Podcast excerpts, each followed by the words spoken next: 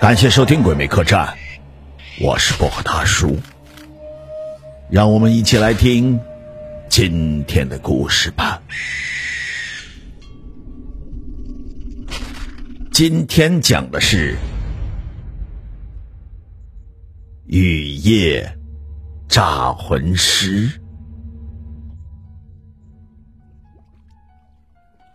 在一个天色昏暗的下午，一名叫秋生的男子独自在一条小溪的上游钓鱼。他知道这种阴天收获会比较好，耐心的等着鱼儿上钩。果然，没过多久，他就感觉到大鱼正在拉扯鱼饵。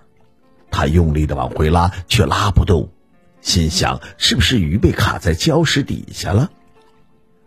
仗着水性好，他卷起了裤管，向鱼的方向前进。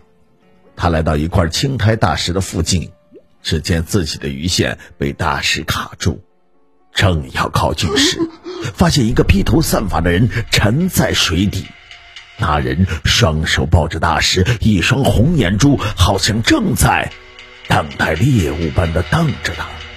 秋生头皮发麻，按照经验。他判定自己遇到了水鬼，立刻回头往岸上走。水鬼也开始了行动，迅速的朝他前进。因为秋生离岸上很近，加上他本身是救生员，终于抢先上岸。水鬼瞪了他一会儿，再度的没入水中消失。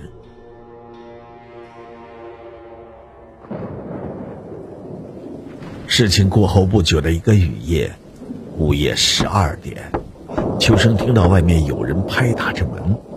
秋生穿好衣服下了床，躺着拖鞋来到了门口。他从猫眼往外看，只见外面有一个撑伞的人，伞向前倾四十五度，遮住了脸。秋生往下看，发现门外的人穿着一条非常破烂的黑色长裤，赤着脚。站在外面，因为那人形迹可疑，秋生将门抵住，死不肯开。外面的人就一直和他对峙着。等到天亮雨停时，那人才悄悄的离开。往后每逢阴雨夜，那人就会造访秋生。同样的情形一连六次。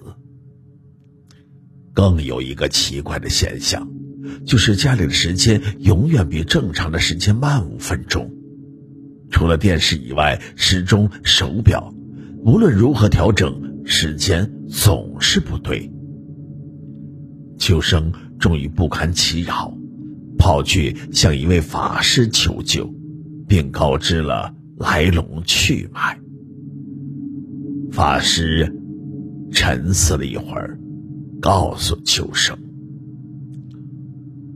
你呀，可能遇上了诈魂师啊。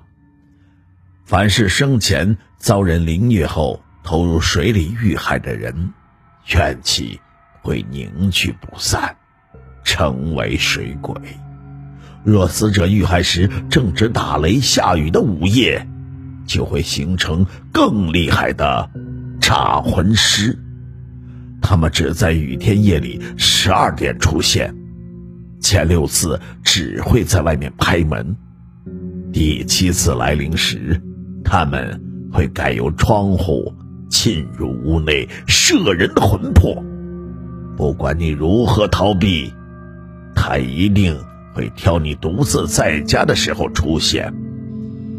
不达到目的，绝不罢休啊！秋生惊恐万分，问道：“难道？”没有办法阻挡他吗？啊！法师劝解道：“嗯，在他第七次出现时，如果午夜十二点时他没有得手，日后就再也不会出现了。我有一个办法，那就是……”这天又是阴霾遍布，灰黑的云层笼罩高空，夜里必然有大雨来袭，诈魂师今晚会再度来临。秋生心神不宁的盘腿坐在房间的地上，法师用朱砂化成的符阵围成了一个圆圈让他入夜后只管在符阵中闭眼默念佛咒，周遭若出现任何怪象，绝不可理会。一旦在午夜十二点以前走出圈子，会有生命的危险。法师又交代，十二点过后立刻来看他。说完，便自行离去。法师为什么不在秋生的身边保护他呢？因为一旦有其他人陪伴秋生，诈魂师就不会来，但是一定会耐心的等待机会下手。难道要法师在他身边一辈子吗？入夜后果然降雨，秋生闭眼默念咒语，心神一直无法集中，脑袋胡思乱想了起来。他不时的看向窗外，但他想起法师说的：“如果不专心念咒，阵符就会失效。”他吓得闭紧双眼，继续的念咒。秋生从十点进入符阵，已经将近两个小时。这两小时等待比一个世纪还久。他好想睁开眼睛看看十二点过去了没有。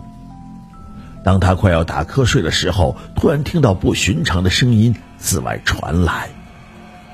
那是一种凄凉的口哨声，由远及近，接近了秋生。秋生听到窗户被打开的声音，随即一阵脚步声在房间里响起。秋生又惊又怕，脑中不时浮现出腐烂尸体的样子，他越来越坐不住，数次想睁眼站起来走走，但是理智不断的对抗外来的煽动，终于他恢复了定力，将邪念排除。口哨声。脚步声从房间消失，过了很久，全身冷汗的他忍不住睁开了眼睛。秋生看到，时钟指向了十一点五十八分，他不敢松懈，继续的闭眼念咒。十二点，钟声响起，秋生仍不敢移动半步。不多时，外面传来法师的呼唤。秋生，你还安全吧？十二点过去了，开门吧，我来看看你。秋生看看时间，十二点三分，他和法师确实约好，法师会在事情完结后来看他。秋生小心的从猫眼向外看，确实是法师。他终于松了一口气，将门打开。那一刻，他猛然想起家中的时钟快了五分钟。那现在正确的时间是十一点五十八分。秋生最后看到的是法师的脚上没有穿鞋。